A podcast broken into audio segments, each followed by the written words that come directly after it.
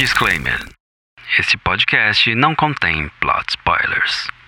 Ao final, uma cobertura ao vivo da CCXP 2019 durante a Spoiler Night. Fique com a gente.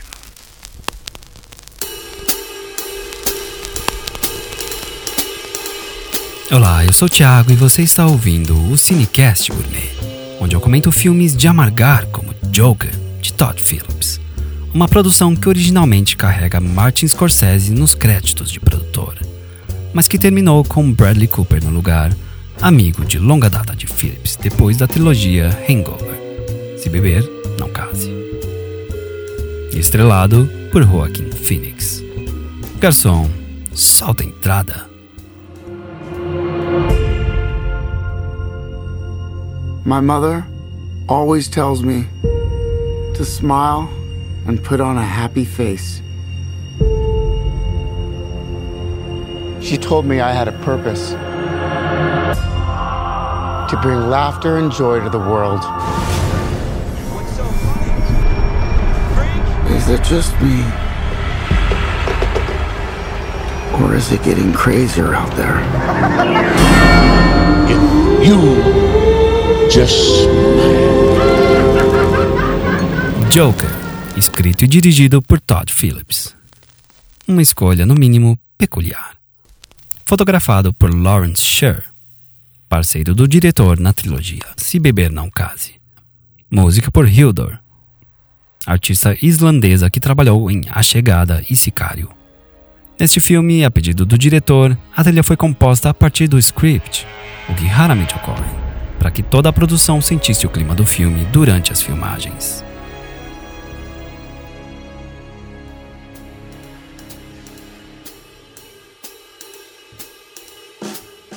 Em uma Gotham City scorsesiana do final da década de 70, extremamente degradada e violenta, Arthur Fleck, leia o nome novamente com um A ponto e tem um magnífico easter egg, é um velho adulto com distúrbios mentais que mora em um velho apartamento onde cuida de sua mãe doente. Em tratamento psiquiátrico devido a um surto psicótico que o manteve internado, Arthur luta para sobreviver sendo um palhaço para qualquer situação, como num hospital infantil para crianças com câncer, onde um incidente desencadeia uma série de eventos que dão início à sua ascensão como coringa. Arthur, I have some bad news for you. This is the last time we'll be meeting. You don't listen, do you? Em resposta aos fracassos de bilheteria de Liga da Justiça e aos amargos términos de contrato com Zack Snyder, Ben Affleck e Henry Cavill, o universo DC que estava em construção ficou comprometido. E a aposta ficou com as propriedades solo da empresa, como Mulher Maravilha, Esquadrão Suicida, Aquaman, Shazam e Arlequina. Com tantos rumores e notícias ruins, a Warner Brothers, nêmesis da Disney na batalha de streamings e heróis, precisava reagir e provar que poderia fazer algo de bom, e sair de vez da sombra de Nolan e Snyder. Para isso, Toby Emmerich, presidente do estúdio, chama Walter Hamada, produtor executivo de sucessos como Invocação do Mal e It, para encabeçar os próximos filmes da DC. Uma de suas primeiras ações é criar o selo DC Dark, ou DC Black, com filmes de menor orçamento, mas com um grande apelo a um público ávido para filmes que seguem o contrafluxo da grandeza e explosões a cada minuto da Marvel Studios. E para seu debut com Joker, chama um colaborador de longa data dos estúdios Warner, Todd Phillips, que tem carta branca por seus sucessos de bilheteria. Agora vamos falar dos aspectos que realmente importam. Número 1. Um, apresentação. O filme é extremamente bem apresentado por Lawrence Sher, que com suas lentes de baixa profundidade de campo e seus tons esverdeados no tratamento de cor, já virou ponto de referência em fotografia. Junto ao design de produção, temos uma Gotham que retrata perfeitamente a Manhattan do final dos anos 70. Suja e decrépita, porém magnífica na fotografia e planos aéreos de Sher. Número 2. O sabor. Falar desse filme sem falar de Joaquin Phoenix é impossível. Tudo acontece do seu ponto de vista. O filme é um prato de um só ingrediente e ficamos por duas horas mastigando a mesma coisa. E quanto mais mastigamos, mais indigesto ele fica. Mordida após mordida, ao final do filme sentimos um forte enjoo. Tamanho o realismo da entrega de Phoenix. Doente, perdido, abandonado e furioso. Além de curiosamente engraçado. Uh, Murray, one small thing. Yeah. When you bring me out, can you introduce me as Joker? Apesar de excelente e de surpreender na reinvenção de tudo o que sabemos sobre o personagem, como a risada e de onde vem seu nome, será um filme que poucas pessoas conseguirão revisitar. A tensão é simplesmente traumática. E por último, mas não menos importante, a sobremesa. Após o final do filme, mal acostumados pela Marvel, esperamos por ela, que nunca vem. Então não espere pelas cenas pós-créditos finais. Infelizmente, nunca veremos os stand-ups de Arthur. Mas o que fica após tanto amargor não é negativo. Pelo contrário, o filme contém discussões dos nossos dias atuais. Tão atuais que, aqui no Brasil especificamente, previu uma cena que infestaria as ruas e jornais. O dia em que, sem julgamento político, o ex-presidente Lula foi liberado de seu regime fechado e causou uma cena extremamente parecida com a do filme, com seguidores adulando a figura de um homem que excedeu sua humanidade em seus atos e vive como símbolo para muitos.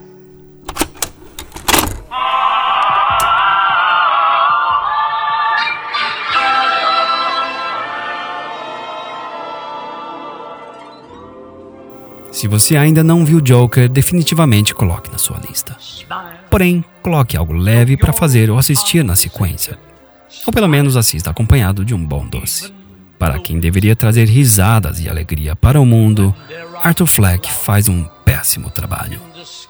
Nesse podcast, o filme leva o reconhecimento máximo, três estrelas Michelin, e deixa uma ótima impressão das novas decisões dos estúdios Warner, agora parte do conglomerado Warner Media, um gigante que vem com força total em 2020, trazendo seu serviço de streaming, o HBO Max, contendo todas as produções Warner Brothers, DC, HBO, Cartoon Network, entre outros, e clássicos como Friends, que logo desaparecerão por completo do catálogo Netflix. A ver como ave de rapina se sairá. Até lá, seguimos com um sorriso na cara. You must keep on trying, smile. What's the use? A seguir, um rápido olhar sobre a CCXP 2019 após a Spoiler Night. Fique com a gente. Pessoal,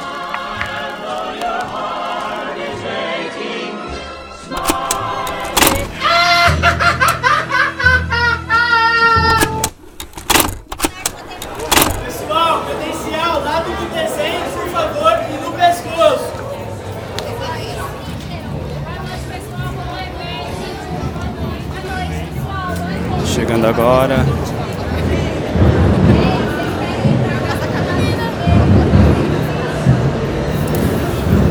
Gente, agora tô aqui no lugar mais reservado. Falando em Coringa, acho que nada mais apropriado do que falar de CCXP 2019. Eu tô aqui com a Dani na Spoiler Night. É, Vou só contar aqui um pouquinho do que eu vi até agora. Eu já vi a maioria dos stands, não entrei nas ativações, muitas tinha que agendar. E para falar que não, eu entrei numa que eu não vou dar spoiler agora, eu falo já já. E o que, que eu achei no geral? Esse ano tá um pouco mais pobre do que o ano passado na questão de qualidade dos stands. Ah, ano passado tinha muita coisa é, bem trabalhada assim mesmo. Ah, as construções é, lembravam um pouco mais um um city walk assim da Disney de Orlando onde as coisas pareciam lá obviamente a qualidade é um milhão de vezes superior tudo lá parece real mas o ano passado eu tinha mais essa impressão de estar andando numa numa coisa que era de verdade, assim. Quando você olhava os estandes dos dos, dos players de, de conteúdo, tudo era muito real, tudo era muito bem feito, alguma coisinha ou outra escapava, assim. No Spoiler Night não tem muito cosplayer, isso também é, deixa a feira um pouquinho mais triste. Para chegar foi um inferno, eu vim de Uber. A, a CCXP teoricamente teria disponibilizado a, a famosa van para a Expo São Paulo. Quando a gente chegou lá não tinha. Ficamos esperando uns 6, 7 Ubers até um não cancelar a corrida, porque estava todo mundo com medo de pegar trânsito. E o que a gente finalmente conseguiu pegar, perguntou para onde que a gente estava indo, a gente nem respondeu porque a gente sabia que se respondesse CCXP ele ia cancelar. Mas no final nem estava tão trânsito assim, não sei que que povo tava com tanto medo. Muita gente indo a pé, eu recomendo muito ir a pé porque é pertinho dali, é, é legal você ver a galera indo junto. E vou adiantar já antes que eu esqueça, na volta foi bem ruim, cara. É...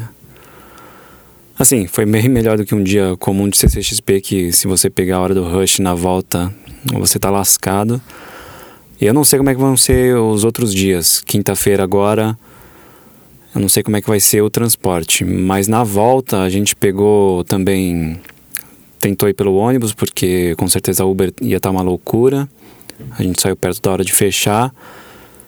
Mas chegando lá, no mesmo lugar de sempre do ônibus, cara, tinha um ônibus, um busão comum, sujo, abarrotado de gente, gente pendurada, todo mundo indo de pé apertado. Cara, que tratamento é esse? CCXP, omelete. Que que é isso, minha gente? Ai, caraca. Eu não acreditei quando eu, tive que entrar no ônibus sujo para voltar pro metrô. Foi bizarro. Eu espero que hoje na quinta-feira, que amanhã na quinta-feira, isso seja corrigido com os ônibus de praxe bonitinhos e confortáveis. E que na ida também eles arrumem um transporte para ir, né? Porque afinal, porra, ajuda nós, né? Uh, esse ano a feira, em contraponto dos estandes um pouquinho mais pobres, tá cheio de gente bem bem pesada assim, cara, bem bem Comic Con San Diego. Esse ano a gente tem a Gal Gadot com a Perry Jenkins, a, a diretora do, do Mulher Maravilha, para falar de Mulher Maravilha 1984.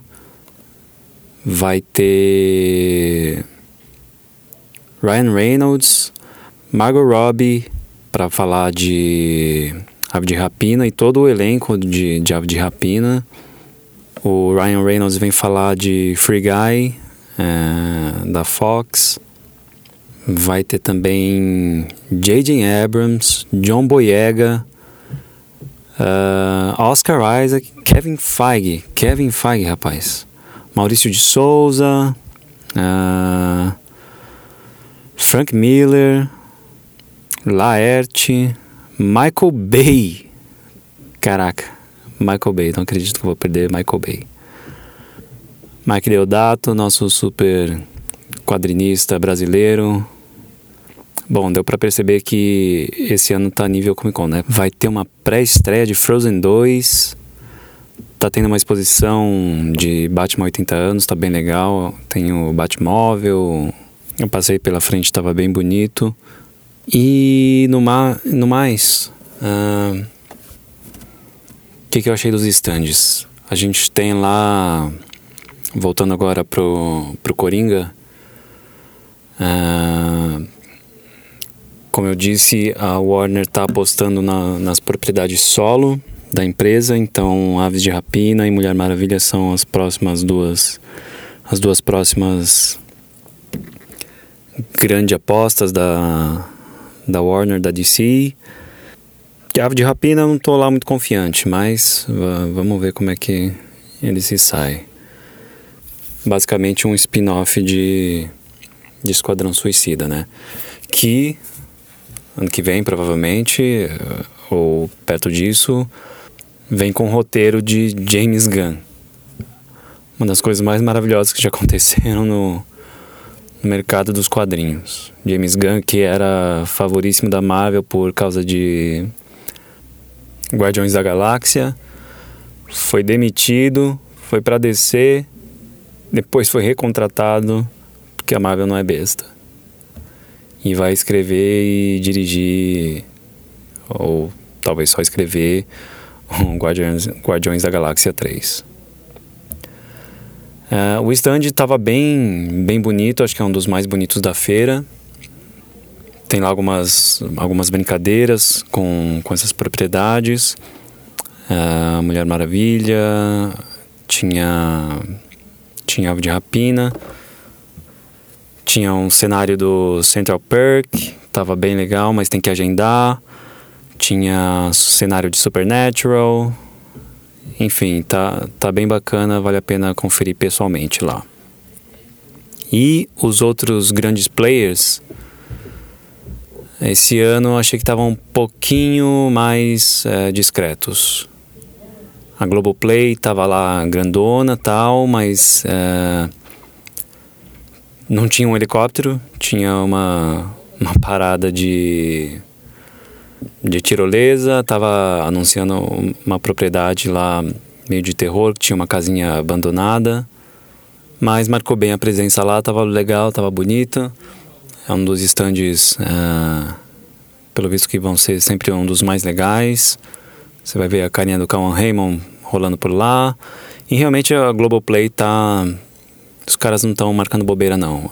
Eles estão fazendo muito conteúdo bom estão fazendo do jeito certo, estão dando spoiler na TV aberta e convidando você para assistir na TV fechada. E eu que não sou não sou muito de cair nisso, fico com uma vontade desgraçada de assistir alguns conteúdos que eles passam na TV aberta. E também falando de outros players, teve Amazon Prime, que estava com The Boys, uh, The Expanse, Star Trek, Picard. É, nada de novo. Netflix também tava com The Irishman, é, Klaus, que é uma animação bem foda, um especial de Natal.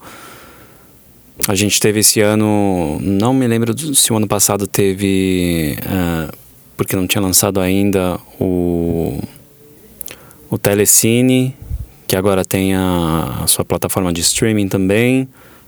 Teve teve o stand da Disney com Mulan, tinha tava tendo, rolando uma coreografia de espadas com com som de taiko de fundo, uma galera tocando de verdade. Uh, tinha Frozen 2, uh, ah, algumas coisas de Disney Plus.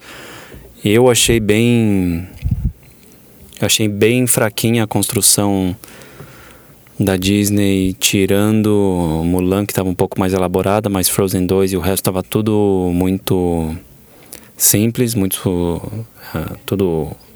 Era tapume, era quadrado, com adesivo impresso. Foi nisso que você percebe a, a queda de qualidade dos estandes desse ano. Tinha muita coisa que era só estrutura, adesivo, textura é, não tinha nada muito tridimensional assim, é, que nem teve o ano passado. Ano passado tava realmente fora da curva, com cara tudo com texturas, com é, luz, elementos reais, é, bonecos gigantes, estava bem elaborado ano passado. Teve Cartoon Network junto da Warner, uh, que também é uma propriedade Warner Media é, com umas ativações bem legais. O cartão sempre. Os estandes do cartão são sempre, bem criativos, com, com painéis bem bacanas. Também vai rolar Tubers na, na Game Arena da Oi. Harry Potter trouxe o, o Expresso de Hogwarts.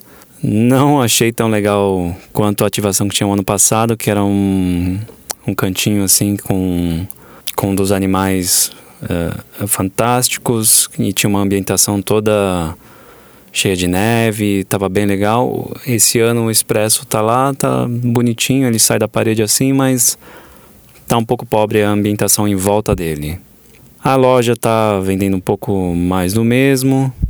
E falando em players, uh, eu agora vou pro que mais me impressionou, apesar de ao mesmo tempo ser um dos piores players que é, a gente tem no dentre esses grandões que a gente falou agora, que foi do SBT.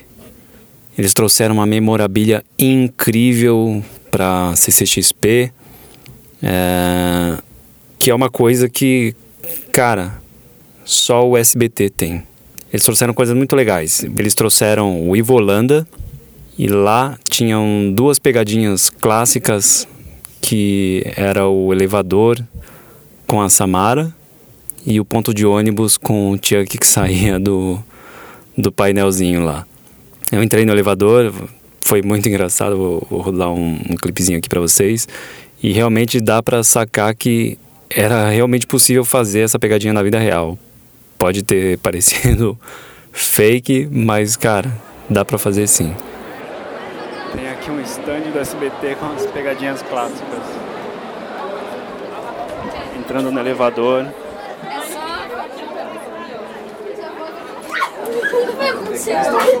Segura aqui, por favor. Ele vai cair o elevador. Segura, Gabriel. Mano, tô com medo. Eu sei um demônio, mano. Eu não vou olhar. Estão filmando você ali, ó. Vai apagar a luz. Não, Ué, eu, eu vejo esse negócio. Não foi você que nosso pé? Não, mas eu não sei ninguém. Aí, aí eu posso. Eu já tava. Deve ser nada. Super neto. Menino, ai. Vai cair. Só no final que foi um pouco decepcionante. Eu não vou dar spoiler de, de como que terminou a ativação do elevador, mas no final você sai por um corredor escuro que tem, você vê por uma câmera as pessoas que vão entrando depois de você e no final eles podiam ter colocado um sustinho ali no final do corredor, mas não tem nada, aí você só simplesmente sai. Tinha nenhum negócio interessante, SBT Games, não tinha ouvido falar nunca disso, mas um pezinho na, no mundo moderno assim do SBT, coisa difícil de você ver. E outra das coisas geniais tinha a Vila do Chaves com barril. Eu que sou bem cético, é uma memorabilia que eu acho que tá bem acho, acho piegas assim quando sei lá, camiseta do Chaves, referência de Chaves nas coisas, para mim isso é muito batido, mas, mas fez muito sentido na, na CCXP, porque você fala em Chaves, você pensa em SBT, não, não tem como desassociar, apesar de estar passando no, no Multishow. Ah, e dentro da Vila do Chaves você podia entrar na Casa da Bruxa do 71, que é realmente fantástico. E também do Chaves tinha o seu Madruga com o show de ioiô. Tinha lá um telão passando a cena do Chaves é, original e tinha um cara vestido de seu Madruga com dois profissionais de ioiô fazendo o mesmo número e depois chamando a audiência para fazer e ganhar ioiôs da Capcom. Muito bom. E o mais genial, mais genial que ninguém jamais pensaria em trazer para uma CCXP do SBT foi o peão do baú da felicidade e uma cabine de quem quer dinheiro. Cara, você podia rodar o peão do baú para ganhar prêmio. Tem uma fotona do Silvio Santos. Aí do lado tinha uma, uma cabine de vidro que você entrava e ficava, voa, ficava voando um monte de dinheiro. Tinha um vento que saía assim de baixo e ficava voando um monte de nota de dinheiro. E do lado tinha aquele bonequinho 3D do Silvio Santos real, assim. Excelente. Isso é uma coisa que ninguém jamais pensaria em fazer. E o SBT, é, na minha opinião, se for perguntar, ganhou em stand mais criativo esse ano. E claro, também teve o, as coisas da Marvel, em 2020 que eles estão para lançar Viúva Negra. E claro, sempre tem alguma coisinha de Star Wars. Não entrei na ativação, também tinha que agendar. É, isso é uma coisa que para mim não faz sentido nenhum, porque simplesmente não dá para fazer uma fila. Mas enfim. Para você comer, era o mesmo drama de sempre: comida cara, meia boca, uh, gente com cara de mal-humorado. Então, assim, não espere muita coisa diferente. E para terminar, a Warner Channel Brasil vai fazer uma live a partir das 7 horas, todos os dias de Comic Con até domingo, no, tanto no canal quanto no YouTube. É, apresentado pela Valentina. Vale a pena conferir. Para você que não vai poder ir, e para você que vai e precisa de algumas dicas, dá uma olhada também no Instagram da Warner, arroba Warner Channel Brasil, que tem várias dicas da Valen para você se preparar para CCXP. É minha gente. Só queria comentar também mais uma coisa. Eu realizei meu sonho, encontrei encontrei Jurandir Filho e Catiuxa Barcelo do Rapadura Cast, um dos podcasts fundamentais na história do podcast brasileiro, o Rapadura Cast. É, dei um abraço neles, mandei meu salve e fiquei felizão. Nada mal para uma spoiler night. É isso, minha gente. Eu sou o Thiago e você ouviu o Cinecast Gourmet. Obrigado pela audiência e até o próximo episódio. Flash superou a minha apostando corrida aqui no Master Cosplayers.